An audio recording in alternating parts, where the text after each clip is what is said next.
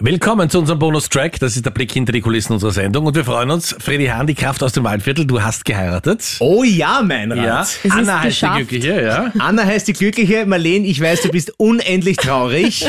Ich wurde hier gefesselt, dass ich nicht hinstürme nach St. Pölten und die Hochzeit crashe. Ja, dann haben alle anderen alles richtig gemacht. Ich weiß, es kann nicht genug Freddy für alle geben, Marlene. Ich entschuldige mich hiermit offiziell.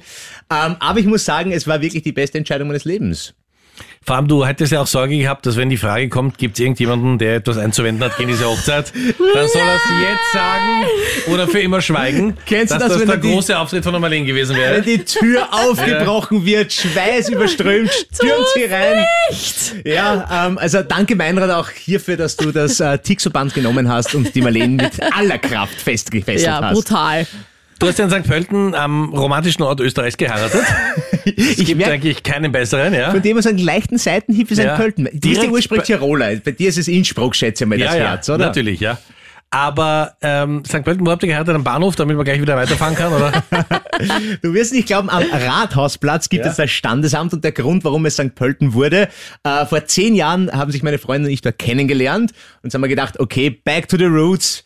Wo wir uns kennengelernt haben, machen wir es jetzt fix. Wir werden Mann und Frau direkt in St. Pölten. Und ähm, wo viele so gesagt haben, ich bin mir jetzt nicht ganz sicher, ob ich so machen würde, wir haben komplett allein geheiratet. Also man braucht seit Corona keine Trauzeugen und Trauzeuginnen mehr. Und äh, es waren genau die Standesbeamtin, wir zwei und der Fotograf. Also genau der kleinstmögliche Rahmen. Wie hast du eigentlich deine jetzige Frau kennengelernt? Das weiß ich gar nicht. Ihr habt gemeinsam studiert im gleichen Kurs, oder? Sie war im Nachbarstudiengang Ja? und ich war der lautschallige, auffällige, verhaltensauffällige Mensch im anderen Studiengang. Ja. Und irgendwann hat sie im Sommer mal so ein Sommerspiel von der FH betreut, wo Ja. es verschiedene Stationen mit Stempelpass war und so weiter. Und da warst du natürlich als ADHSL-Kind natürlich wieder als erster da und als letzter. Noch eine Runde, bitte! Noch eine Runde!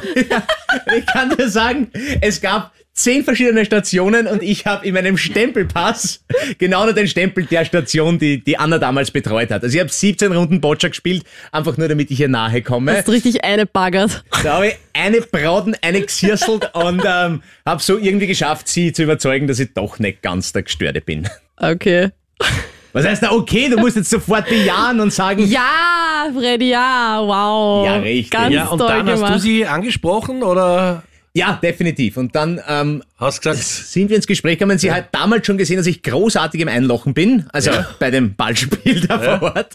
Und war so begeistert, dass sie gesagt hat, na, vielleicht gehen wir mal auf ein kleines Date und dann haben wir es einfach probiert und es war überzeugend. ja.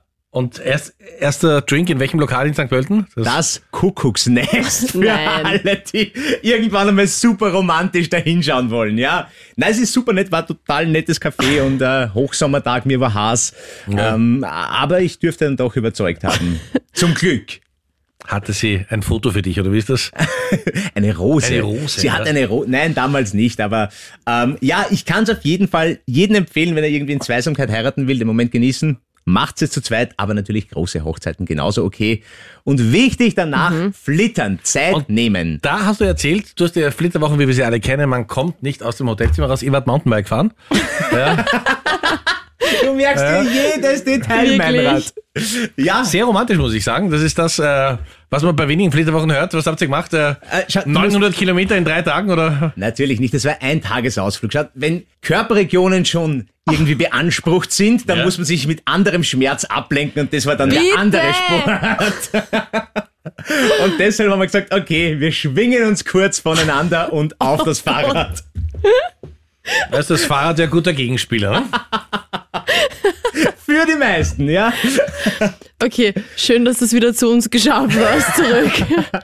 Marlene, du brauchst dich zu erröten jetzt. Ja, es ist alles okay. Eis, glaube ich, hilft, hört man aus Filmen. Ja? Ja, ich muss jetzt eh schnell wieder zur Kühltruhe. Eis auflegen. Freddy, herzlichen Glückwunsch Herzlichen Dank. und schön, dass du die richtige geheiratet hast. Auf jeden Fall.